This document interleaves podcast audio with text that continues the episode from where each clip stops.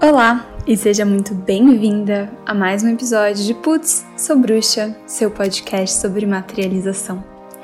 Eu sou a Patrícia Putz, canalizadora da arquitetura noética, mestre reiki, astróloga e mentora de mulheres extraordinárias, assim como você que está aqui me ouvindo.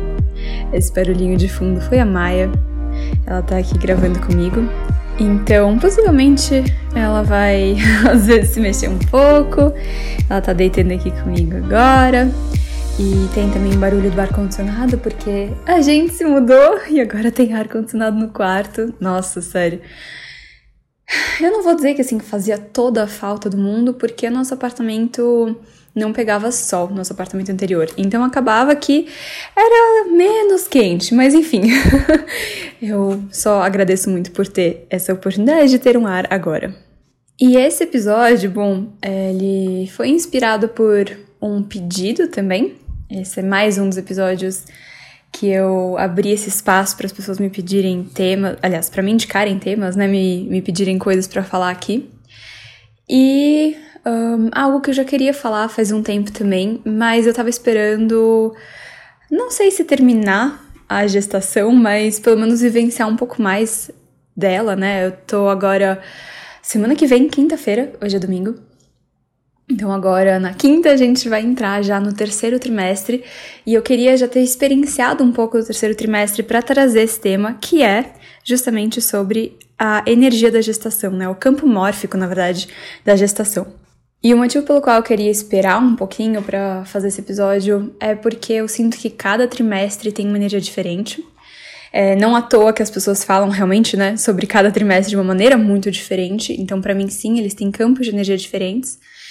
Mas um, eu sinto que eu já identifiquei algumas coisas do terceiro trimestre, então acho que eu posso trazer para cá. E isso vai, né, para quem tem curiosidade, para quem tá experienciando ou já experienciou a gestação, é, ou para quem gostaria de experienciar também, enfim, para saber algumas coisinhas que podem aparecer e para mim, a grande, o grande diferencial vai de saber sobre um campo mórfico, de poder identificar que ele existe, é que você consegue perceber com mais facilidade que às vezes aquilo que você está sentindo ou pensando não é necessariamente seu.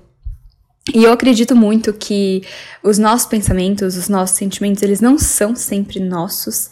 Existem tantos fatores que influenciam a gente, mas é, é meio difícil, né? Porque é meio automático se identificar com algo que passa na sua cabeça. Você vai assumir que aquele pensamento é seu. Afinal de contas, é a sua cabeça.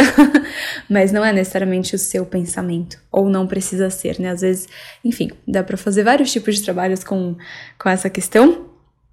E falando de campos mórficos, eu tava aqui, deitada na cama, e falei assim: nossa, essa energia é do campo da gestação do terceiro trimestre. Tipo, quando eu me dei conta disso, quando rolou essa identificação de onde estava vindo a energia que eu estava sentindo, foi assim, fez vários cliques, como se várias fichas estivessem caindo, e aí me inspirou a vir aqui gravar. Então, vamos lá. Um disclaimer antes de eu falar sobre esses campos, só para dizer que não é porque você tá grávida que você vai se conectar com os campos e não é porque você tá grávida que você vai se conectar com as coisas que eu vou trazer aqui também, né? Pode ser que você se conecte com outras questões do campo ou não se conecte, ponto também. E é, eu tô trazendo identificações que eu tive ou que pessoas próximas também, ou até pessoas no Instagram me trouxeram de relatos, então não necessariamente tudo que eu for falar aqui são coisas que eu senti, mas talvez coisas que possam que eu possa ter percebido em algum momento. Então, sem mais delongas, o primeiro trimestre da gestação. Bom, para contextualizar, eu descobri a minha gravidez com quase 12 semanas. Então, 12 semanas, né, traduzindo para quem não está grávida, nunca esteve grávida, é basicamente o período que dura o primeiro trimestre. Então eu descobri é, já quase saindo do primeiro trimestre, indo para o segundo. É, tem gente que fala que o primeiro trimestre ele vai um pouco além dos três meses, né, do, da data trimestral mesmo, porque que, que acontece fisicamente, né, no corpo nesse período? É quando geralmente a mulher vai ter enjoos, a mulher ou a pessoa grávida também, né? Pessoas não binárias, homens trans, enfim. Mas quando essa pessoa vai ter enjoos, quando essa pessoa vai sentir umas mudanças bastante nos seios, é, então questões físicas, né, no corpo vai começar a sentir uma diferença e geralmente também bastante cansaço, é, pode trazer confusão mental, pode trazer muitas mudanças de humor, enfim, várias coisinhas. Eu, por exemplo, experienciei muito enjoo. Eu não chegava a passar mal, mas eu tinha enjoo, falam que é o enjoo matinal, né? Eu tinha enjoo o dia inteiro, não era só de manhã. E, nossa, eu não conseguia sair da cama. Isso durou mais ou menos aí, acho que tipo os primeiros dois meses, dois meses e meio talvez. E depois deu uma amenizada, mas como eu disse, eu não sabia da gravidez. Então, é... se você não conhece essa história, você pode ouvir o episódio número 16, se eu não me engano, que é Manifestando os Meus Sonhos em Existência. Eu acho que esse é o nome dele. Mas enfim, tá aqui no podcast, um episódio longão de duas horas e pouco. E aí, quem quiser, mergulha lá, vai fundo. Então não vou trazer essa história para cá, mas só para dizer que a minha experiência um, com o campo mórfico do primeiro trimestre, ela foi muito breve, mas assim, muito breve. Mas eu vou trazer, de qualquer forma, coisas que me trouxeram, que, aliás, né, que pessoas me trouxeram, coisas que eu recebi por DM, ou como eu comentei, amigas minhas já me falaram desse início. Então, muito do campo do primeiro trimestre da gestação tem a ver com o medo da perda. Então, às vezes, postergar celebrações ou ficar com receios de coisas que podem acontecer, porque não sou médica, mas se eu não me engano, acho que 20% das gestações acabam em aborto espontâneo da primeira gestação. Não sei se só a primeira, né? Mas eu lembro de ter visto esse dado relacionado à primeira gestação.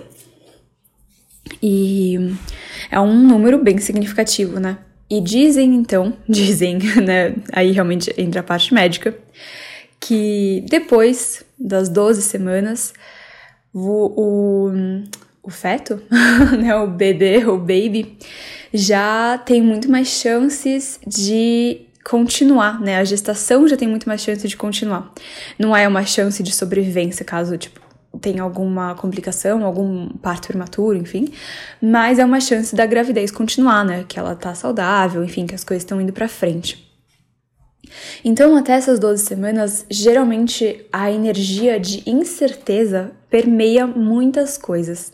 Essa incerteza, como eu disse, ela pode se manifestar nesse sentido de medo, né, de desse receio, dessa de postergar a celebração, que foi com o que eu acabei me conectando, apesar de ter descoberto como eu disse, já quase com três meses, eu não sabia ainda, né? Quando eu descobri de imediato, foi com isso que eu me conectei, tipo, ok, vou manter o pé no chão. É, pode, eu não quero celebrar tanto, né? Apesar de ser algo que eu tava super feliz, eu não queria sair assim celebrando e tal, porque eu sabia que podia não evoluir a gravidez e eu não queria é, criar muitas expectativas. Acabou que eu percebi que eu não queria, na verdade, deixar de celebrar. Então eu acabei super celebrando sim. Mesmo a minha mãe falando, tipo, ah, né, vamos esperar um pouco, tal, não sei o quê, porque eu contei de imediato pra minha, irmã, pra minha irmã, pra minha mãe, pra uma amiga muito próxima, ou talvez duas. e, e minha mãe falou isso, né, tipo, ah, não, mas vamos esperar um pouquinho, tal, ainda tem que, né, tem muita coisa que pode acontecer. Só que aí eu percebi que eu, Patrícia, tava me conectando muito com uma energia de postergar para ser feliz, sabe? Postergar para celebrar, para comemorar, para me inundar de alegria, de felicidade. Então eu falei assim, não, não vou, não vou esperar, sabe? Eu tinha feito um teste de farmácia e aí quando ele deu positivo, foi essa sensação, tá, pera, eu tenho que esperar um pouquinho.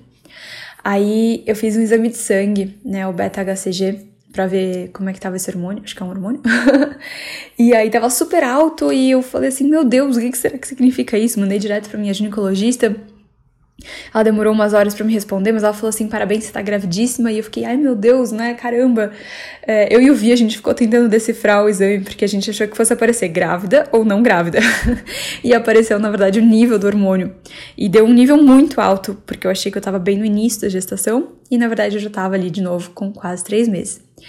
E quando eu vi isso, né, é, na verdade, um pouco antes de eu ver o resultado do beta-HCG, eu falei assim: ah Patrícia, comemora, sabe? Se deixa ficar feliz.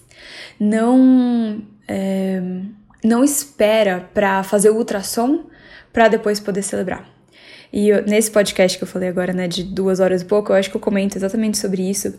Mas foi muito importante para mim porque eu acabei saindo desse campo justamente com essa atitude, com essa ação, né? Então, ao invés de eu me entregar para essa energia da dúvida, de ficar postergando, de ficar com receio, que eu sei que é bem comum, eu falei assim: independente do tempo que esse baby viver dentro de mim, eu tô com um baby agora, eu tô grávida, esse baby tá em mim. Então, por mim e por ele, eu vou celebrar. Né? Ele, no caso, agora é a Mali, a gente sabe que é uma menina, mas foi muito importante para mim ter mudado essa atitude, mesmo que eu tivesse com medo. E o que me ancorou muito foi essa sensação de realmente. É, eu não tenho controle. E ninguém tem, né? Mas de eu entender que eu não tenho controle sobre o que pode acontecer, o que, que vai acontecer. O que eu tenho hoje na minha vida é literalmente o hoje, é o agora. Então eu poderia ficar devaneando medos e receios e questões, é, e sendo prática e racional, talvez, ou eu poderia me entregar ao que eu tenho, como eu disse, hoje, que era, no caso, um bebê dentro de mim. Então, foi com essa atitude que eu fui ver o resultado do beta-HCG e que aí eu e o Vi, a gente já começou a ver todas as coisas, né? E a gente foi fazer, então, o primeiro ultrassom, foi Pouco depois, a gente descobriu a gravidez com teste de farmácia numa quarta-feira. Na quinta eu fiz o exame de sangue, na sexta saiu o resultado. E hum, acho que foi segunda-feira que a gente já foi fazer o primeiro ultrassom e a gente descobriu, como a médica disse, a que estava fazendo né, o ultrassom, ela falou: Nossa, tem um bebezão aí! então a gente descobriu a quantidade de semanas estimada ali nesse primeiro ultrassom. E logo em seguida, já na semana seguinte, a gente vai fazer o primeiro ultrassom morfológico que chama, que é um ultrassom que tem que ser feito ali mais ou menos acho que com duas semanas, por volta delas. E que é um ultrassom que geralmente tem também um campo de energia, porque ele é para diagnosticar possibilidades de doenças, de síndromes, de alterações de cromossomo, enfim. Então, é, é uma coisa que costuma deixar as pessoas muito apreensivas. E eu já sabia que esse ultrassom existia, e então foi uma coisa muito importante, como eu disse, ter saído dessa, desse campo da dúvida, da incerteza, da espera, para me conectar com esse momento da presença, do agora. Do tipo, eu e o Vi, a gente tava indo a caminho desse ultrassom morfológico e ele tava super ansioso mesmo, essa é a palavra, ele não tava animado, ele tava ansioso.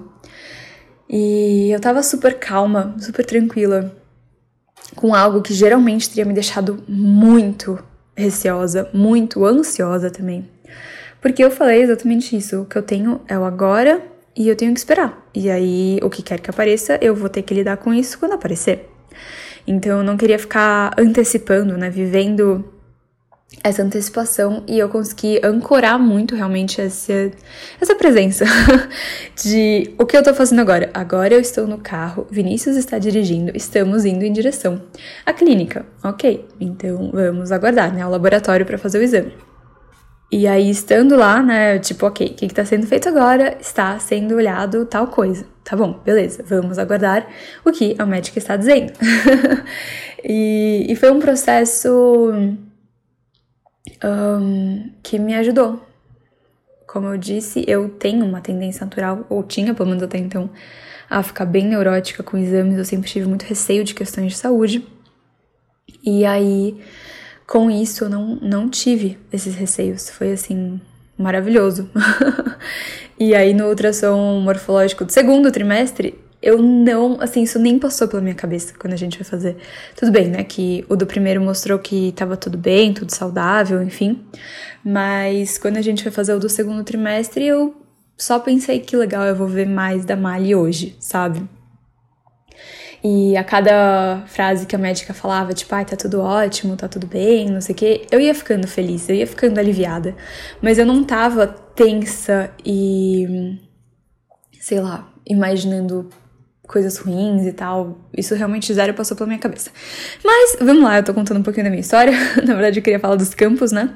Então, falando do campo, voltando ainda pro campo mórfico do primeiro trimestre, Além dessa questão da dúvida que pode aparecer, né, dessas incertezas, desses medos com relação ao bebê, à gravidez, eu vi também já isso se manifestando muito com relação à vida das pessoas. É importante dizer que eu e o Vinícius somos casados, a gente queria essa bebê, né? A gente já tinha aberto essa possibilidade para engravidar. Faziam nove meses, a gente não tava com pressa, a gente não tava eu não gosto da palavra tentando, né? Mas a gente não estava ativamente usufruindo de momentos do meu ciclo fecho e tal. A gente só estava deixando a vida nos levar, vamos dizer assim. mas é, tem, temos assim, então. Não foi uma gravidez é, planejada, mas foi uma gravidez desejada. Acho que eu gosto de chamar assim. Então, né, isso obviamente reverbera muito em mim, né, na minha saúde mental, nas minhas dúvidas e incertezas sobre mim.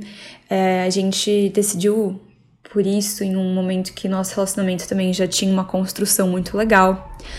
A gente estava e segue em um momento muito bom, de muita cumplicidade, muita harmonia, enfim. E tudo isso, obviamente, reverbera no fato de eu não ter entrado em nenhum tipo de dúvida ou questionamento meu então, eu não tive nenhuma questão de saúde mental, é, sei lá, de ansiedade ou depressão ou, enfim, qualquer medo eu realmente não tive até agora. Espero que eu continue não tendo. É, nada para mim indica que eu terei, mas eu acho que é justamente graças a isso. A gente tá num lugar muito bom. Mas, novamente, isso é a minha experiência e o que eu sei do campo do primeiro trimestre é que não é necessariamente experiência de todo mundo, né? Tem gente que não estava desejando a gravidez ou planejando, ou até mesmo quando estava desejando e planejando, começa a mexer com questões que a pessoa não estava imaginando que iria mexer. Então eu sei que essas dúvidas elas podem reverberar para além das preocupações com o bebê e podem entrar muito nas preocupações com a vida da mulher no sentido de o que, que vai acontecer ou o que está acontecendo, como é que vai ser daqui para frente, tais, tais coisas. É, então, no geral, eu identifiquei para mim, assim, de, de novo, né, com base tanto na minha experiência quanto no que eu recebi de informação, o campo do primeiro trimestre sendo esse de muitas dúvidas e incertezas sobre basicamente tudo, ou quase tudo. Aí a gente entra no campo do segundo trimestre que é o que todo mundo fala, é, então, de novo, fisicamente, né? Quando a mulher começa, ou a pessoa, desculpa, a pessoa grávida, começa a se sentir melhor. Tem gente que com 12 semanas melhora, 14, 16, enfim. Tem gente que só vai melhorar com seus 6 meses de gravidez, que aí é com 20 semanas, se eu não me engano. 24? 24 semanas. é, então, varia muito mesmo nesse sentido. Mas, num bom geral da coisa, é, os desconfortos físicos começam a passar. O enjoo, o cansaço, então a disposição volta, o apetite volta. É, é, as coisas começam a ficar, entre aspas, normais. E fica tão normal, ou pode ficar tão normal, que às vezes a gente até esquece. Eu falo a gente porque eu vi outras grávidas dando esse relato, né? Até esquecem que estão tá, grávidas ali, porque as coisas estão indo super como antes, vamos dizer assim. É, então, isso fisicamente falando, né?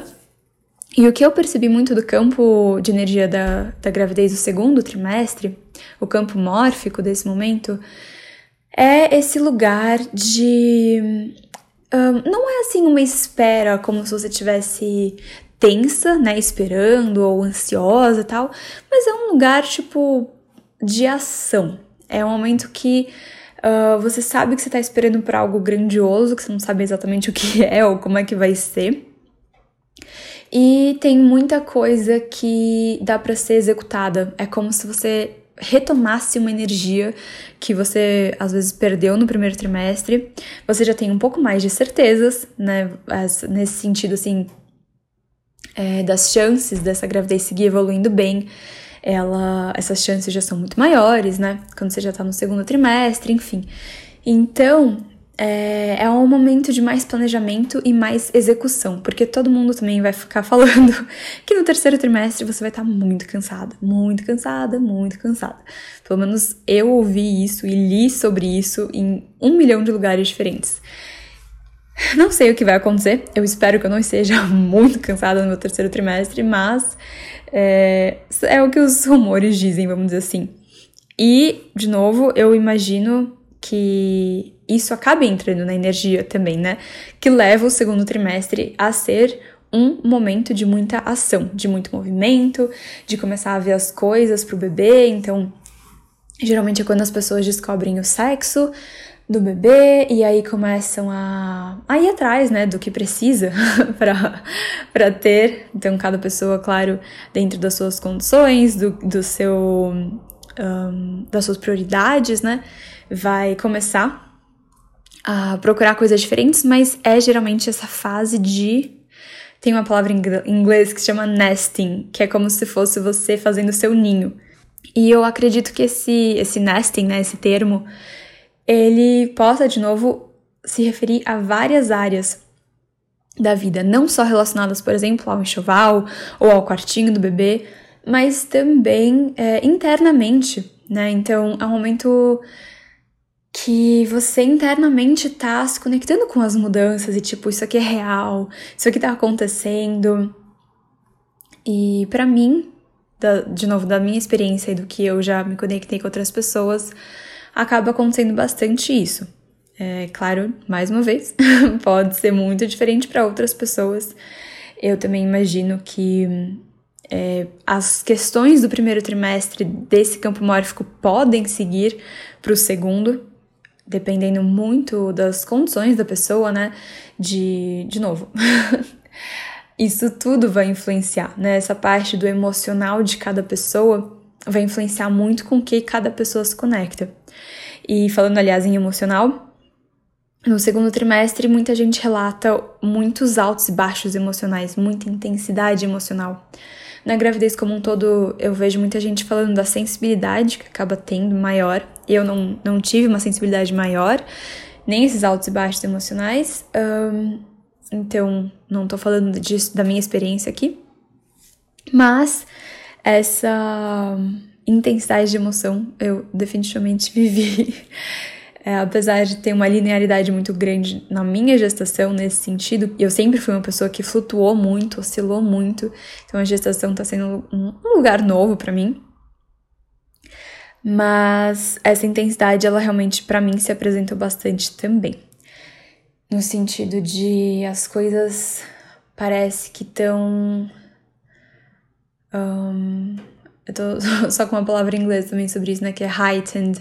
Tipo, mais intensas, mais fortes, mais saturadas, sabe? Bom, eu falei bastante aqui. E agora, o terceiro trimestre aqui, como eu falei, eu entro nele semana que vem, mas eu já comecei sim a me conectar com essa energia e que foi o que me deu esse insight para gravar esse episódio.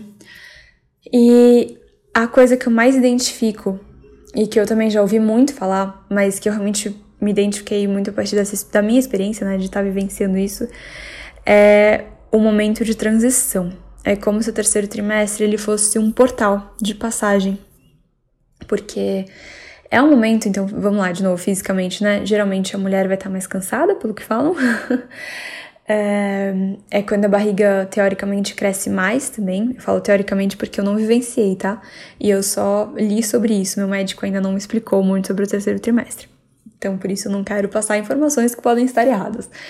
Mas tem bastante coisa acontecendo. O bebê ele já tá meio que todo desenvolvido. E agora, esse é um trimestre onde ele vai ganhar peso, vai é, aprender a sei lá, o pulmão vai, vai começar a trabalhar de outra forma, né? Ele vai aprender mais a respirar. Aliás, ele vai fazer um trabalho para aprender a respirar quando ele nascer. E é basicamente isso, pelo que eu saiba. Então, é, toda a parte mais intensa da formação do bebê já tá meio que feita. Mas é um momento que um, geralmente a mulher tem mais inchaço e é, como eu falei, essa disposição talvez mude e tal, ela vai estar tá bem maior. Ai, de novo, eu falei mulher, né? A pessoa grávida. Sorry, se tiver algum homem trans ou uma pessoa não binária grávida ouvindo esse podcast, eu gostaria muito de incluir você e me desculpa por estar falando mulher várias vezes. Mas então, a pessoa grávida é, vai passar por essas outras mudanças no corpo, né? Essas outras formas também de interagir, de perceber e etc. E com esse lugar de transição, esse momento de ser um portal, né? Você tá se preparando para fazer a coisa mais mágica que existe na face da Terra, na minha opinião, que é assim, você junto de outra pessoa, né? Porque a gente precisa da essência aqui do masculino e da essência do feminino, e agora eu não tô falando sobre gênero, né? Eu tô falando sobre energia, a gente tem um óvulo que é feminino e um espermatozoide que é masculino. Então a gente precisa dessas duas essências para poder criar uma vida. Mas essa vida ela é gestada, né, dentro do corpo da mulher ou do homem trans ou da pessoa não binária que está grávida. E falando nesse sentido, quando é, é, muito louco. Quando eu me dou conta, tipo, que tem um ser aqui dentro que eu tô criando a minha filha, sabe? É, é uma sensação bizarra e surreal e maravilhosa e nossa, não sei. É, realmente eu me sinto muito mágica. Muito. Tipo, tudo é. Cada momento é um milagre, assim, sabe? Muito. Aliás, eu tive muito isso no primeiro trimestre, de sentir que cada dia era um milagre. Eu falava, caraca. Mas enfim. É, e aí, eu imagino que você trazer essa criação para o mundo, né? Essa coisa que você criou, esse ser, no caso, que você criou, que você gestou e agora você está parindo para o mundo, realmente deve ser esse maior portal que alguém pode atravessar. Né? Você está, na verdade, até ajudando na travessia do portal para esse ser que até então não existia. para mim isso é muito louco pensar. Mas enfim, é, voltando aqui na questão, né? Essa energia de transição. E, ao mesmo tempo, uma energia de fim de ciclo. Por quê? É claro que tem gente que pode experienciar isso durante toda a gestação, e como cada pessoa vai lidar com essa energia de fim de ciclo é muito único. Mas, no terceiro trimestre, como eu disse, o bebê já está formado. Então, é, ele vem, né? A gestação como que fala? Completa, né? Eu não lembro agora exatamente. Full term, que chama em inglês, é, que é quando ela chega até o fim, entre aspas, é com 37 semanas. A partir de 37 semanas, que seria 9 meses e uma semana, o bebê já pode nascer a qualquer momento e ele é considerado um bebê é, totalmente dentro dos padrões, assim, não é um bebê prematuro, essa é a palavra. Antes de 37 semanas, ele é considerado um bebê prematuro, mas já no terceiro trimestre, né, com sete meses, o bebê já tem muitas chances de sobrevivência se ele tiver um parto prematuro. Então, já desde o início do terceiro trimestre, existe esse momento aqui de isso tá chegando? Realmente é, tá sendo o fim do ciclo da gestação, né? É o último momento da gestação é, tá sendo o fim da vida da pessoa que está gestando como ela conhece hoje, que era, então, claro, né, pessoas que têm mais filhos já viveram isso mais vezes, mas mesmo assim, acho que cada vida nova que a gente traz no mundo deve trazer essa sensação também. Apesar de que eu tô falando do meu ponto de vista novamente, né, que é uma primeira gestação. Então, no meu caso, é a minha vida hoje sem filhos humanos, eu tenho uma filha canina, como eu falei, a Maia que tá aqui do meu lado. Mas até então, né, um, eu não sou mãe no sentido mãe, como a minha mãe é para mim. Eu tenho a Maia que, nossa, eu amo ela demais, mas eu não gestei ela, eu não pari ela E mais do que isso, porque claro que eu acredito que a gente possa ser mãe sem ter gestado ou sem ter parido também o nosso filho, mas ela é de uma outra espécie, né? É uma coisa que acaba sendo muito diferente, apesar do amor ser gigantesco. Então, eu não sou mãe como minha mãe é minha mãe, eu não vivi esse lugar ainda e eu estou me preparando para isso. Então, eu tô saindo de um lugar hoje, de uma posição de filha, de uma posição de esposa, de uma posição de neta, de irmã, para entrar numa posição também de mãe, né? Eu não vou deixar de ser essas coisas, mas eu tô abrindo espaço para essa nova posição. E esse fim de ciclo de ser só filha e agora minha função principal, entre aspas, né, vai ser mãe, em vez de filha, né? As outras coisas também, né? Eu mulher, eu pessoa, enfim, seguem existindo. Mas é muito novo, é muito. É. Não vou trazer outro adjetivo, porque, de novo, é muito pessoal para cada pessoa, como cada uma vai lidar com isso, cada pessoa. Mas para mim é muito novo. E sendo muito novo, eu comecei a perceber. Eu não tô com medo, né? E aí, de novo, minha experiência particular, então também não vou entrar tanto nisso, mas é, eu tô muito, muito, muito tranquila, bem mais que eu podia imaginar na minha vida inteira que eu estaria. Um, mas eu percebi que eu comecei a ficar com. me conectar, não é nem ficar, né? Eu comecei a me conectar um pouco mais com essas energias de fins de ciclo. E aí, o que me conecta às vezes é com a energia da morte, porque a morte é o maior fim de ciclo que existe. E nesse momento, né, de gestação, pensar em morte, eu acho que é uma coisa que pode gerar muita tensão.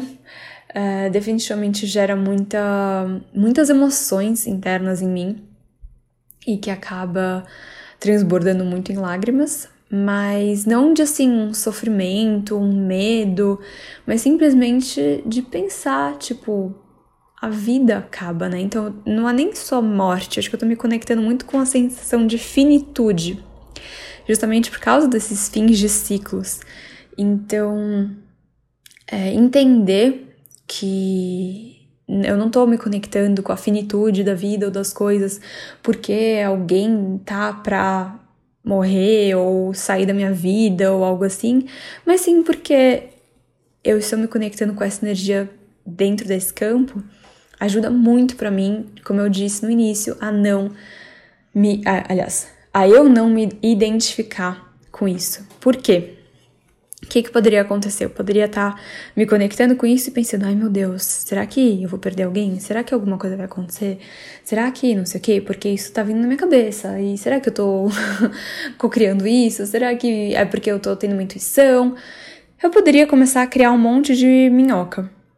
Mas me manter numa neutralidade e, graças a essa neutralidade também, conseguir identificar que isso faz parte desse campo faz com que eu lide de uma forma muito mais leve com isso. Tipo, ok, eu reconheço que existe a finitude, mas o que, que eu posso usar de melhor aqui, sabe? Como é que eu posso usufruir desse conceito, ou desse conceito, sei lá, dessa. dessa. É, um conceito, né? Mas. Como que eu posso? Dessa certeza, não é um conceito, é isso, dessa certeza. Como que eu posso usufruir dessa certeza? De que as coisas acabam. Inclusive, isso foi uma coisa que me ajudou muito durante meu período de depressão, saber que as coisas chegavam a um fim. Então, hoje, quando vem né, essa sensação, eu me permito chorar e tal, se, for o caso, mas eu também me permito usufruir da vida que existe hoje. Porque, como eu falei bem no início, né? Tudo que a gente tem agora, e às vezes me lembrar disso não vai fazer tanta diferença, porque eu queria que o agora fosse para sempre. e agora eu fiquei emocionada. Mas mesmo assim, se tudo que a gente tem agora, se tudo que eu tenho agora, como que eu posso estar realmente em presença nesse agora? Será que o que eu tô fazendo aqui, nesse momento, nesse agora, tá me levando a valorizar o que eu tenho? Será que eu tô realmente sendo grata? Será que eu tô realmente passando tempo com as pessoas que eu mais me importo? Será que eu tô é, usufruindo dessa oportunidade de estar aqui, de estar viva? Ou de ter as pessoas que eu amo aqui vivas comigo? E, nossa, sério, muita emoção. Porque hum, é isso, no fim das contas, para mim, pelo menos, né, usufruir desse agora, é, ou melhor, desse, desse conceito, dessa certeza da finitude, é poder aproveitar o que a gente tem hoje. Não no conceito tipo carpe diem, aproveite o dia, aproveite a vida, né, como se fosse o último dia que você tem, mas de um lugar até assim de de sabedoria, de tranquilidade, de tipo é, eu não sei como vai ser amanhã, realmente não sei. Hoje eu amei, hoje eu demonstrei, hoje é, eu fiz com que as pessoas que eu amo se sentissem queridas. Ou eu coloquei os meus limites, porque isso também é importante. hoje eu estabeleci os meus limites, hoje eu consegui falar alguma verdade que talvez estivesse mais entalada em mim. E isso para mim tem vindo, como eu disse, né, com mais força. E é algo que eu acredito que tem muito a ver com esse terceiro trimestre. Então, falando aqui, finalizando os campos que eu percebi durante a gestação, talvez depois da Mali nascer eu possa falar com mais propriedade, ou talvez eu traga outras vi visões sobre o terceiro trimestre, que eu ainda não tenho, não sei. Mas eu acho que.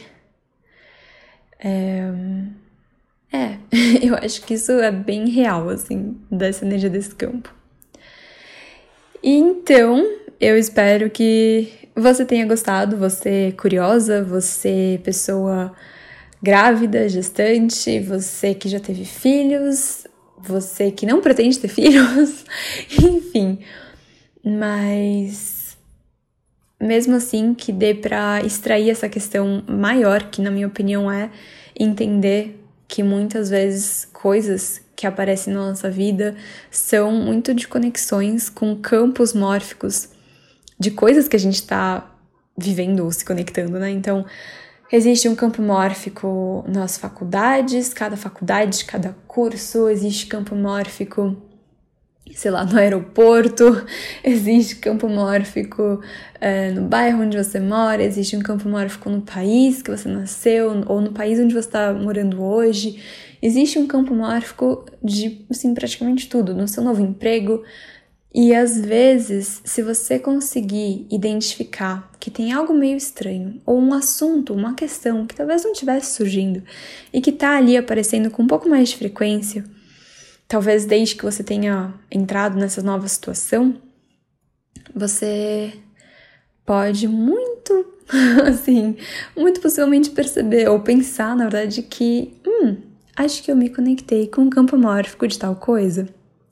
E aí você pode olhar e falar assim: ok, eu não quero mais estar dentro disso. Ou talvez, né, eu não sei ainda exatamente como sair, mas como que eu posso usufruir disso daqui? Como que eu posso crescer a partir disso? Onde que eu posso extrair coisas importantes para mim, para minha vida, para o meu crescimento, estando nesse lugar? E é isso.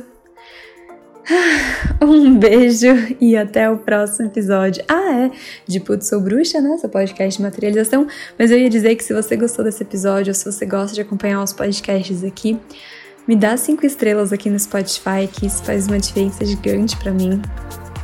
E recomende esse episódio ou algum outro que você ame para alguém que você fala assim: caraca, você precisa ouvir isso aqui.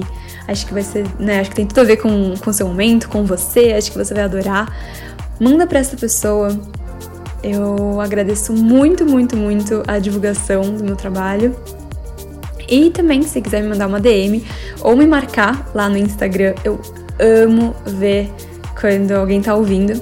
Então, se você não me segue lá ainda, é o arroba Putz, P-A-T-I, P-U-T-Z, e eu vou deixar, sempre deixo na descrição de cada episódio, o link pro meu site, se você quiser conhecer mais sobre o meu trabalho, e o link pro meu Instagram também.